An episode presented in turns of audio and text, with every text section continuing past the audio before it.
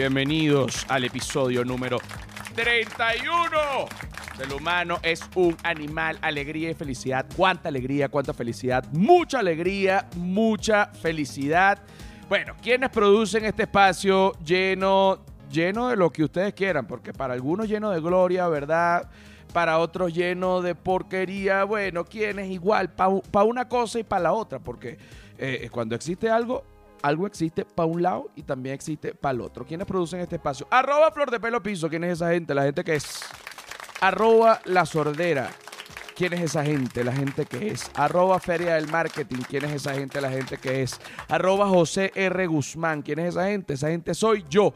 Y el Patreon, eh, mi Patreon, es el humano es un animal. Pero es importante aclarar que no es un Patreon solo del podcast, sino que es un canal de contenido digital eh, donde salen, bueno, se, publica una cantidad de contenido, no solo que tiene que ver con el podcast, también tiene que ver con el podcast, pero lo importante es que la mayoría no, o sea, es un canal de contenido digital exclusivo para el que invierta en él. Me gusta mucho, me gusta mucho este podcast se escucha por Google Podcast, Apple Podcast, YouTube, Patreon, Spotify, bueno, por todos los lugares, por todas las plataformas de vida y por haber, por donde usted quiera, por donde usted quiera. Yo no estoy borracho, yo, no pues si no tomado, mamá, eh, eh, es importante que ustedes sepan que este podcast se, se transmite por todas las plataformas porque hay gente que le gusta escucharlo haciendo ejercicio, hay gente que le gusta escucharlo cocinando, otros comiendo y otros haciendo el amor. Mira, la humanidad se le han presentado una serie de, digamos, de, retos a lo largo de la historia, una serie de retos. Eh, algunos no, eh, voy a, me, voy a incluir porque, bueno, es, evidente que yo soy parte de la humanidad, ¿no? Así haya gente que no quiera. Eh, pues bueno, es importante también, por, eso te digo, es importante tomar en cuenta a todo el mundo y es parte de lo que se trata un régimen democrático. Pido un aplauso. Muy bien. La humanidad, incluyéndome, eh, bueno, hemos tenido batallas eh, y, algunas, la mayoría de las batallas de la humanidad yo ni siquiera había nacido. Una de esas batallas fue, por ejemplo, eh, la batalla en contra de las bacterias. Eh, en, en, una época no existían los antibióticos. O sea, si te daba una infección y tu cuerpo no podía contra la bacteria, tú sencillamente te morías o si eran un, miembro, o sea, un brazo o una pierna, se te gangrenaba, te la tenían que amputar, etc. Si, y si era en el miembro, bueno, se te gangrenaba y te lo tenían que amputar. Cosa que es terrible, cosa que es terrible. Pero el humano logra, eh, de tanto experimentar y, de tanto intento y de tanta disciplina y de tanta constancia, el humano logra conseguir básicamente el antibiótico, que es, para llamarlo de otra forma, un veneno para bacterias. O sea, el antibiótico es una cosa que mata bacterias. Y hay antibióticos dependiendo del tipo de bacterias, porque no todas las bacterias son, eh, digamos, les afectan los mismos antibióticos. Pero ¿cuál es la historia del antibiótico? Que esto es algo que lo aprendí yo cuando estudié odontología. Obviamente, eh, en, este, en esta historia que yo voy a, a contar, busca una música como de, así como del, del siglo XVIII, música del siglo XVIII. o, sí, del siglo XVIII, del siglo XIX, del siglo XIX, porque en el siglo XVIII no. Fue en el siglo XIX. Eh, en Londres, imagínate tú, estaba un científico que se llamaba Alexander Fleming. Alexander Fleming se la pasaba viendo en un microscopio, igual que José Gregorio Hernández, más o menos, más o menos por la misma época. Como les digo, esta es una historia que yo aprendí hace mucho tiempo, que tengo tiempo que no la leo y que va a haber datos que ustedes van a tener que googlear para rellenar, pero a grosso modo la historia es así, ¿no?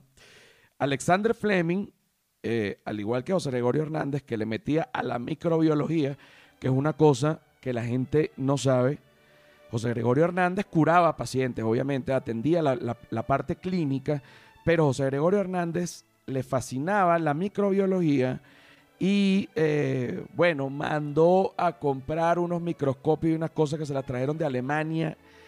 Y digo que se las trajeron como si yo estuviese en Venezuela, pero le llegaron a Venezuela y ese hombre, sin Amazon y sin nada, José Gregorio Hernández viendo bacteria, viendo todo chiquitico allí. Bueno, eso es otra historia. Por otro lado, en Londres estaba Alexander Fleming. Alexander Fleming estaba justamente estudiando, eh, bueno, las bacterias, cómo, cómo funcionaba, cómo se reproducían y cómo matarlas, porque era importante matarlas a las bacterias. Es importante, siempre ha sido importante porque son unos bichitos chiquiticos que, bueno, ya ustedes saben, se te meten y te comen por dentro y, se reproducen y hacen orgías dentro de tu cuerpo, que, es lo más, lo más asqueroso y que va en contra de cualquier religión. Esos pequeños seres hacen orgías dentro de tu cuerpo y se reproducen como locos. De igual manera, supongamos que no haya una macho hembra, ella misma se hace el amor a sí misma y se pica en dos mitosis y meiosis. Bueno, miles de datos, ¿no? Se pueden dar acá. Pero Alexander Fleming, él tenía una cápsula de Petri. Muchos de ustedes ahorita, si alguien está en el carro, no vaya a chocar tratando de acordarse lo que es una cápsula de Petri. Si usted se recuerda el laboratorio de química del colegio, la cápsula de Petri es, imagínese, el fondito de un vaso, un vaso cortado solo el fondito, que es un, una, digamos, un recipiente bajitico, ¿no? A ese recipiente en el fondito se le coloca una gelatina. Esa gelatina puede ser, eh, eh, por ejemplo, con, con glucosa o con sangre o con diferentes sustratos para que diferentes bacterias vayan allí. Alexander Fleming tenía una cápsula de Petri con su gelatina, no sé qué gelatina tenía, si era de sangre o si era de qué, eh, y él estaba haciendo unas cosas. Y él tuvo que hacer un viaje rápido, pero un hombre muy importante y tenía una agenda. Se fue y se le olvidaron las cápsulas de Petri abiertas en el laboratorio. Súbemele ahí, porque esta es la parte bella. Esta es la parte bella. Esta es la parte bella. Fíjate cómo, la música me va acompañando. Súbemele dos. La música, ajá. Cuando llega Fleming a su apartamento, justamente, aunque parezca mentira, esto es un dato real de los que me acuerdo, llegó en Uber. Fleming lo deja el Uber. Chao Fleming. Y Fleming sube para su casa. Y cuando ve, estaba la cápsula de Petri llena como de moho, ¿no? Unas partes. Había entrado un moho por la ventana, una humedad, un pan, se le había bueno, se, le llenó de moho, con una brisa, una cosa, saltó el moho, una cosa milagrosa, ¿no? Porque para que tú veas que esto no fue que él mezcló, es que una brisa entró y una serie de casualidades para que el moho cayera en la cápsula de Petri. Cuando Fleming llega de su viaje de trabajo y de estudio, resulta que alrededor de donde había caído el moho había un halo de, de limpieza, o sea, es decir, está toda la cápsula de Petri ya colonizada por las bacterias y donde cayó el moho se abre un circulito donde no hay bacterias. Y este hombre, en vez de, bueno, rápidamente, oye, se me dañó esto, se me contaminó, se me olvidó, lo voy a botar, el hombre dijo, pero espérate, se me prendió la bombilla. Esto, esto, esto mató la bacteria. Y así fue, súbemele uno más, uno más, uno más. Fleming, con su cápsula de Petri en la mano, le dice a la humanidad, bueno, él estaba en su casa, no le dice a la humanidad, no había ni para tuitear. Pues, si Fleming, arroba Alex Fleming, coño, descubrí la penicilina. Bueno, trendy topic. No, señor. Nada, él solito en su casa, en una locura, emocionadísimo, busca un poco de cápsulas de Petri y agarra y pone otras gelatinas de glucosa, de sangre, de todo, y le pone mo, y le pone mo, y le pone mo, y todas mueren, y todas mueren, y todas mueren. Señores, nace la penicilina y se salvan millones de vidas, siglos de estudio, bueno, representados casi que en un accidente o en una casualidad de, de laboratorio y que un pedazo de pan, que un mo, que ¿Qué, qué, qué, qué, qué, qué, qué, qué, qué, qué, qué, qué es eso? Pero qué, qué, qué, qué, qué, qué, qué, qué, qué maravilla. Quítame esa música infernal. Uno no se puede estar emocionando tanto porque, eh, bueno, porque uno de repente le puede dar un infarto, le puede dar una cosa. Mira, eh, fíjate que por un lado está el invento de la penicilina, bueno, fue por accidente, ya yo lo he dicho, hay muchas cosas que se han inventado por accidente y me encanta echar esta historia, yo soy repetitivo y fastidioso. Yo soy repetitivo para varias cosas, para que la gente que está viendo esto me vaya conociendo. Yo, por ejemplo, me compro una computadora. Si esa computadora a mí me gusta, cuando ya no sirve más, yo me compro otra igual. Y cuando esa ya no sirve más, yo me compro otra igual hasta que la descontinúan y ya yo no puedo comprar, porque a mí me gusta comprar varias cosas de lo mismo. O sea, por eso a mí me encanta comer arroz. Porque es varias cosas, unas cositas chiquiticas, millones. Y yo tengo varias. Y me las como. Tengo varias computadoras igualitas todas. Tengo eh, eh, los zapatos, todos Stan Smith, igualito. Eh, de diferentes colores, pero igualito. Si yo tengo un, un, un backpack, Jansport, me gustó espérate, que cuando se rompa lo voy a botar, estás loco, lo coso y compro otro igualito. Entonces yo tengo varios, todos varios. Hay que, pues no vaya a ser. Hay cosas que no, no vas a tener dos lavadoras, dos neveras. Pero eso es porque no me caben, porque yo soy obsesivo y acumulador de objetos. Me gusta tener cosas igualitas. No sé por qué estaba eh, eh, echando este cuento, no tengo ni idea, pero bueno, ya me conocieron y Realmente este era, este era el gran setup, o sea, esta era la gran presentación de algo que iba a terminar como un chiste que, bueno, fue totalmente fallido. Qué triste. Pero les puedo hablar sin ningún tipo de problema sobre una encuesta, que en este caso la tengo en el celular y no la tengo en la agenda. Aquí está. A mí me encanta, como ya ustedes saben, hacer encuestas en Twitter. Eh, siempre lo digo porque es importantísimo dejarlo claro que son encuestas anónimas y son encuestas inquebrantables. O sea, yo no puedo, primero yo no puedo votar en mi propia encuesta y segundo yo no puedo manipular los resultados. O sea, una encuesta de Twitter, a mi juicio, dice mucho más que una encuesta eh, que haga cualquier agencia o cualquier encuestadora, porque esas encuestas están manipuladas por los humanos y ya por ahí pudiese haber errores o pudiese, eh, bueno, pudiese haber intereses o, manos peludas que modifiquen. Pero en este caso, esto es una computadora que, adiós, chau, chau, que ni Trump ha podido cerrar Twitter. Ya estuvo. Esta encuesta dice así. Esto tiene que ver con lo sexy o no que tú te sientes en diferentes situaciones. A ver, ¿usted se siente sexy cuando? Opción A, baila borracho. Es importante porque uno cuando baila borracho se siente sexy. Yo no tomo, pero eh, está borracho infinidad de veces en mi vida, en alguna época cuando tenía como 18 años, y recuerdo sabrosearme rascado, lo que llaman la bailadita de prendido. Uno se sabrosea. Ok, ok, ok. Opción B. Usted se siente sexy cuando le sonríen. Vas por la calle y eh, una chica o un chico o un chique, chin, y te hace la sonrisita, te pica el ojo Ahí está. Ok. Usted se siente sexy cuando, opción C, lo celan. Mm, bueno, yo, yo no me sentiría sexy cuando me celan, más bien qué fastidio.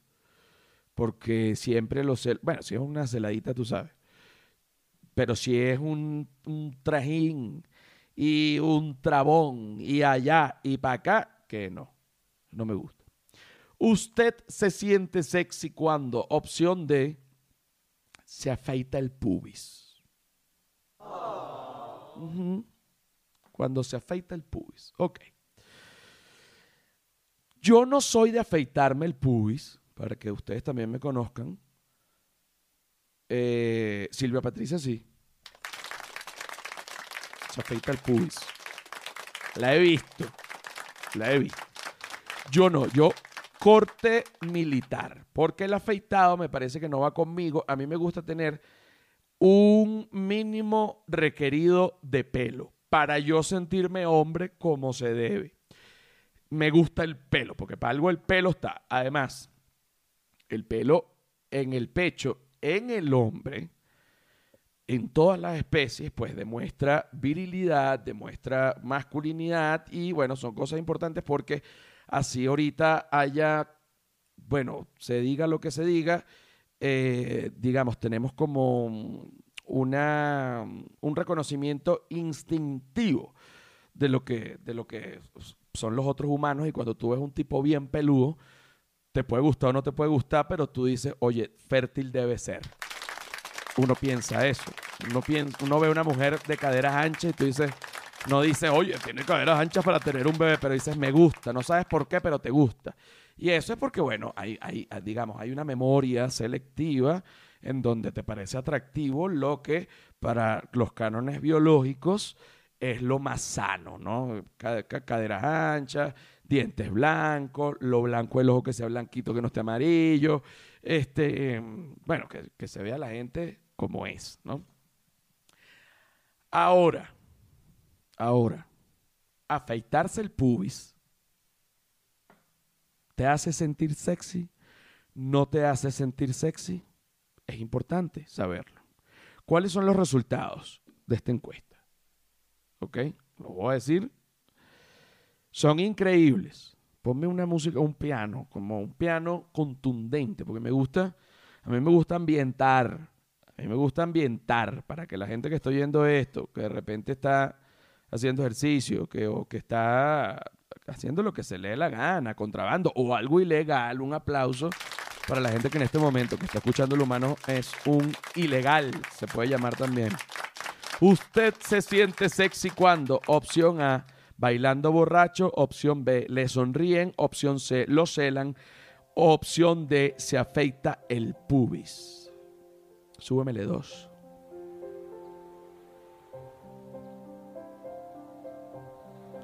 Bailando borracho es la opción A, pero obtuvo 23%.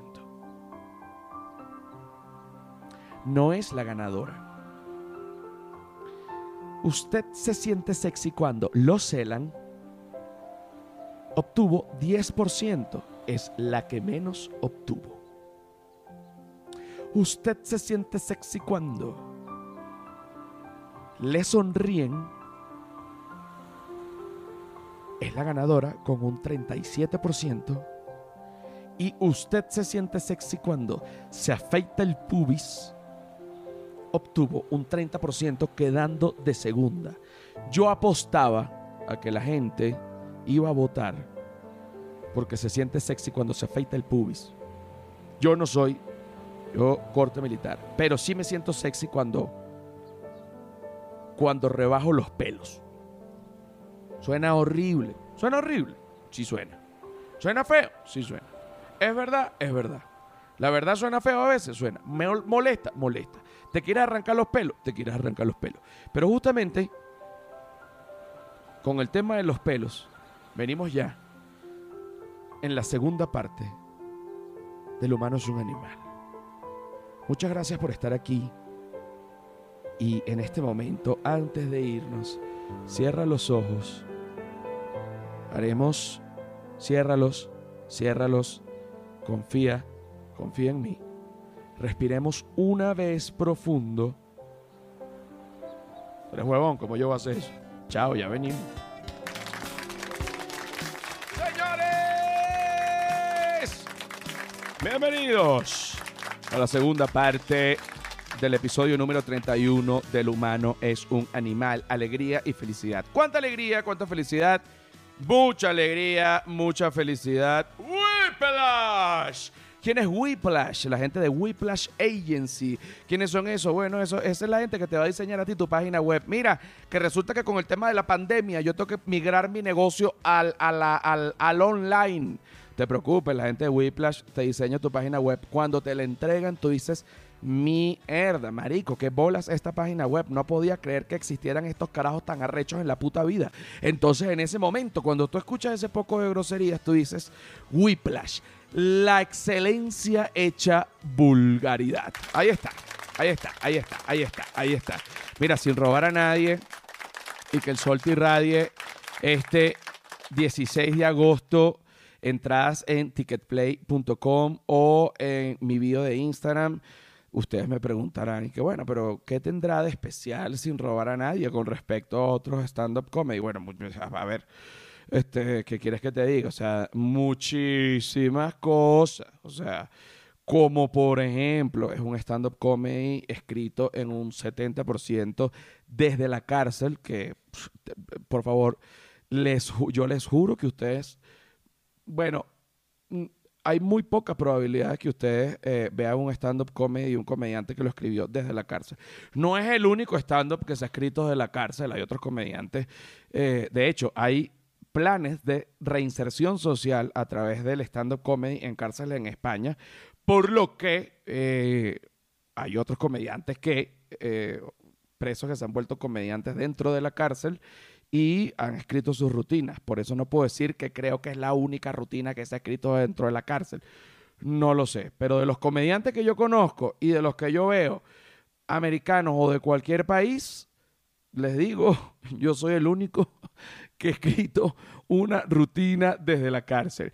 Acá se va a hablar todo lo que fue mi experiencia carcelaria, se va a contar todo, todo, todo, y se va a hacer énfasis justamente en lo peor, pero en clave de humor, porque, bueno, algunos de ustedes dirán, pero ¿cómo puedes hacer humor de algo así? Eso no es burla, no, porque burla es burla y humor es humor y son distintos, y justamente ese es mi trabajo, poner lo peor en clave de humor y demostrar que de todo se puede hacer chiste y que no todo es una ofensa. Así que lo espero este 16, es mi o sea, estoy tan orgulloso de ese stand-up porque va más allá de todo lo que puede generar un stand-up de risa, de llanto, de lo que sea. Se los recomiendo. No, no, no suelo hacer énfasis tanto en cosas mías porque siento que es como que vayan a lo mío, vayan a lo mío, pero es que realmente esto está bueno y quiero que lo vean. En fin. Y que no suelo hacer tanto énfasis, hablé siete horas de sin robar a nadie. Pero bueno, eh, fue así. Eh, con todo este tema del confinamiento y del home, home, home, home office, bueno, todo el mundo ha migrado al plano web. Eh, hay shows por Zoom, hay por, por Vimeo, por YouTube, hay live, hay, hay todo.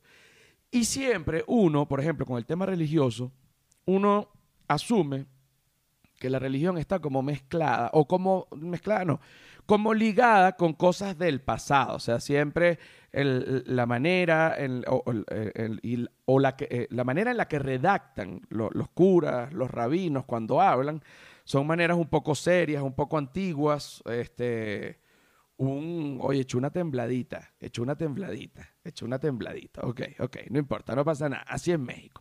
Pero la manera en la que los líderes religiosos hablan termina siendo una manera un poco anticuada, sobre todo porque son personas mayores.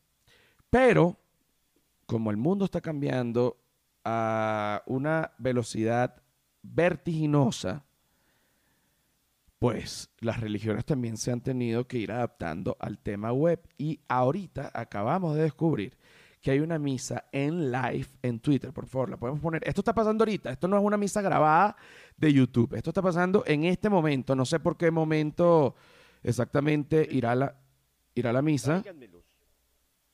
Mandó a la gente que se recostara en la hierba y tomando los cinco panes y los dos peces, está leyendo la palabra. La mirada al cielo, pronunció la bendición, partió los panes y se los dio.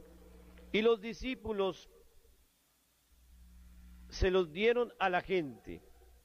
Comieron todos y se saciaron y recogieron doce cestos llenos de sobras. Comieron unos cinco mil hombres, sin contar mujeres y niños. Mira, Jesús no puede hacer un pasticho del Señor. Gloria a ti, Señor Jesús. Ajá. Mira, mira, mira, mira, mira, mira, mira, mira. Cuidado, se cayó. Solo que el cura está preparando como los platicos. Ven Espíritu Santo, llena nuestro corazón. Enciende en cada uno de nosotros el fuego de tu amor. Envía tu Espíritu Santo, Señor. Mira, se le cayó el internet, vale. Fíjate que para que tú veas que, que, Dios no tiene poder sobre el Internet, porque si Dios tuviese poder sobre el Internet, Él le mantuviera el Internet a este cura, que está haciendo además un trabajo excelente. Pero yo, y siempre lo he dicho, ni la magia blanca ni la magia negra, ni la mejor religión o la peor religión, nada eh, espiritual eh, entra en lo, digamos, en, en, lo cibernético, en el cybermundo. O sea, tú nunca vas a ver, oye, yo estaba viendo un video en YouTube y se me pareció un ánima bendita en el video dentro de la computadora. Son dos mundos que se repelen, son dos mundos muy distintos. ¿Dónde está el cura? El cura cayó porque además este cura no sabe y que, que lift, session, no, padre, le dio a lift session, le dio a la esquina, left corner, el padre, no, pum, se salió, ¿vale? Y, y, entonces van los monaguillos que, tú que sabes de Twitter, vestidos de blanco, acomodarle esto al padre. Bueno, mientras que este padre acomoda, porque me interesa seguir oyendo la misa, porque, eh, bueno, hoy es domingo, que es el día que se está grabando este programa, y se está haciendo la misa en vivo. Todo lo que pasa aquí pasa en vivo y eh, bueno, es una realidad. Veníamos hablando en el primer corte del, episodio número 31 del humano un animal, que es este. Veníamos hablando eh, de, una encuesta en donde se preguntaba qué tan sexy, eh, bueno, te sientes en, base a ciertas situaciones y una de las opciones era cuando te afeitas el pubis, ¿no? Y fíjate que el humano le confía mucho al pelo de cuán sexy se puede sentir o no. No solo el pelo del puy, ¿no? Digo, eh, el, corte de pelo. Las mujeres gastan no solo dinero, porque el dinero al final se recupera y, bueno, es una inversión porque ellas se sienten muy lindas, pero en la cantidad de tiempo que gastan las mujeres en pelo. Mira, que si el sábado es para puro pelo, que el sábado es para las mechas, que eso es que no, que tengo que llegar a las 4 de la mañana para que entonces como que espérate, pero pero pero bueno, ¿qué es lo que te van a hacer? Te van a pero te van a hacer un, tratamiento médico que tienes esa urgencia, no, me van a pintar el pelo de amarillo. Bueno. Y llega, mi mamá se iba, 4 de la mañana un sábado y llegaba el mismo sábado a las once y media de la noche. Eso sí, bella, pero con una ojera que le habían rajuñado, que le hicieron la depilación. Bueno, ayer justamente estaba hablando con, mi amiga Romina Palmisano, que en el último episodio, ex Miss y, cantante y, modelo, y en el último episodio hablamos sobre, sobre su experiencia en el Miss. Justamente ayer se depiló el pubis, la vagina, y ella de una manera, eh, para que tú veas que, que la belleza, ser bello, no quita lo vulgar, ¿no? O ser bella no quita lo vulgar, o ser belle. Ella me ha dicho, me acabo de depilar. Yo le digo, pero bueno, vente para conversar. Y me dice, no puedo, no puedo. Yo le digo, ¿por qué no puedes? Porque me duele la cuca. Yo dije, bicho, ¿y cómo pasó eso? Porque esa señora está herida? Me dice, no, porque me han depilado y con un láser, no con cera, sino con un láser, eh, que, te, que te, bueno, que te quema y que te echa como la guerra de las galaxias, pero en la vagina, pero no hacia el lado del placer, sino hacia el lado del dolor. Para, para, para, para, para, Oye, el retorno de la cera. Se va a llamar el próximo episodio. Entonces, ¿Qué pasa con el pelo? El pelo es una batalla que el humano no ha podido ganar bajo ningún concepto, porque el pelo, ojo, ya también lo conté en la primera parte. El humano ganó la batalla del antibiótico, consiguió el antibiótico, ha matado bacterias. Ahorita las bacterias son súper resistentes, pero esa es otra historia. Eh, el humano eh, resulta que no volaba y, y- y los hermanos Wright, bueno, inventan el avión en 1903 y, para que tú veas que yo me acuerdo de unas cosas y unos datos. Eh, eh, exacto, sí, ah, eh, inventan el avión en 1903 y hacen un vuelo de 12 segundos que fue equivalente a 36 metros. Fíjate que siempre que, siempre que recuerdo esto, me impacta que el primer vuelo fue de apenas 36 metros y 12 segundos y fue apenas en 1903. O sea, de 1903 al 2003 hay 100 años. Del 2003 al 2013 hay 110 años.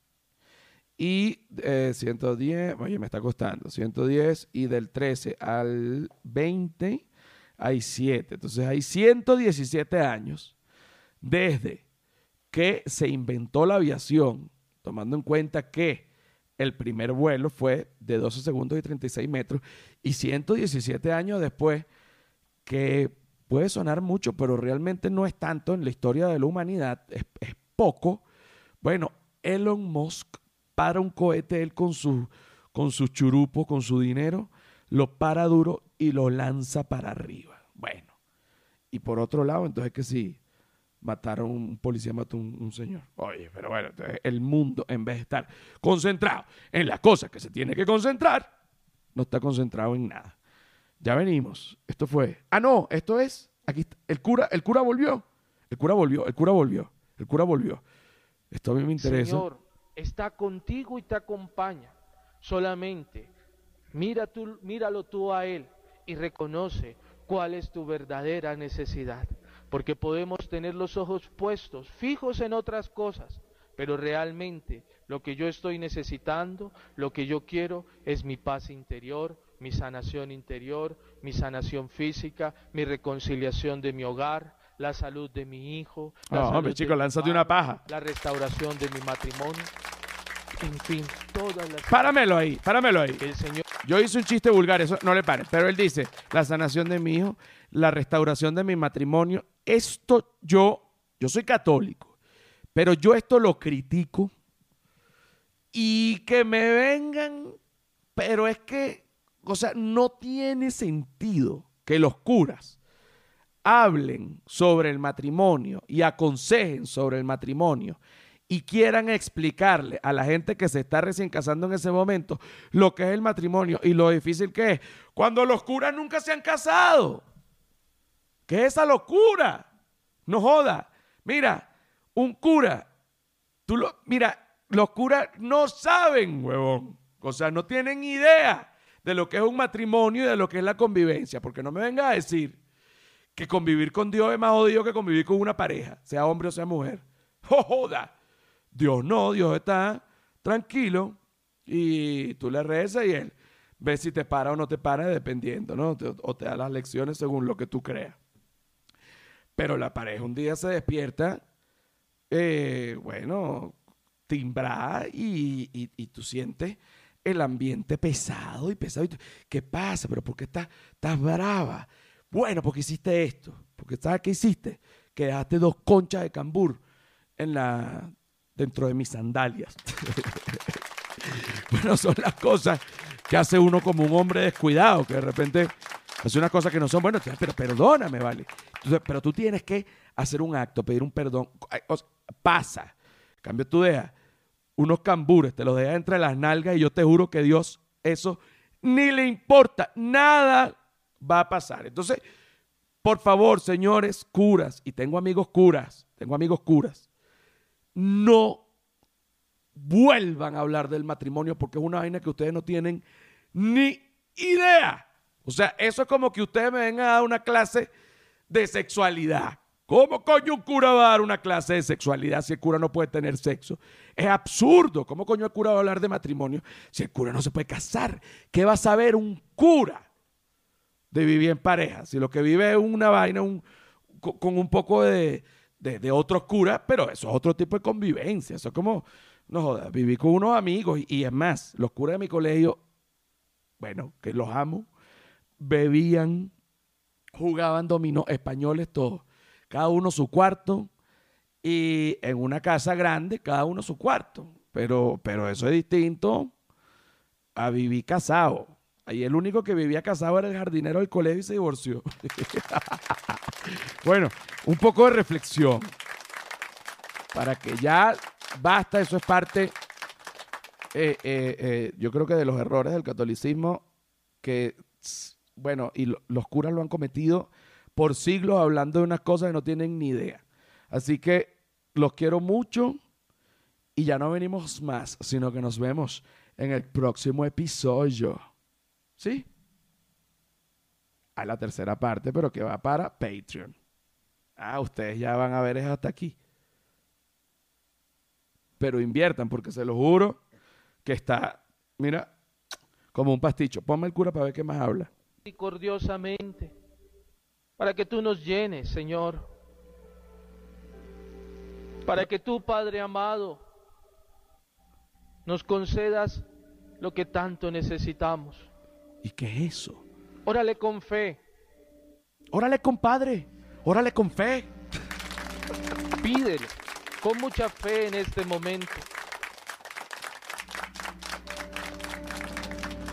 Y verás cómo el Señor multiplica esos panes, esos peces en tu vida, en tu hogar, en tu trabajo. Hoy, Señor, te entrego a todas estas personas. ¿Cómo? Que están aquí escuchando, celebrando la Eucaristía. Tú sabes y conoces sus caminos. Pasa tu mano sanadora, Padre amado. Páralo. Sobre los niños. Sobre los niños. Lo iba a decir. Sobre los adultos, sobre las personas que están Páralo. compadeciendo. En... Pasa tu mano, Padre amado, sobre los niños.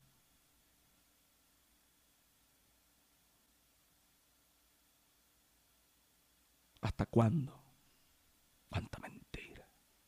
¿Cuántos abrazos? No, bueno, ¿hasta cuándo?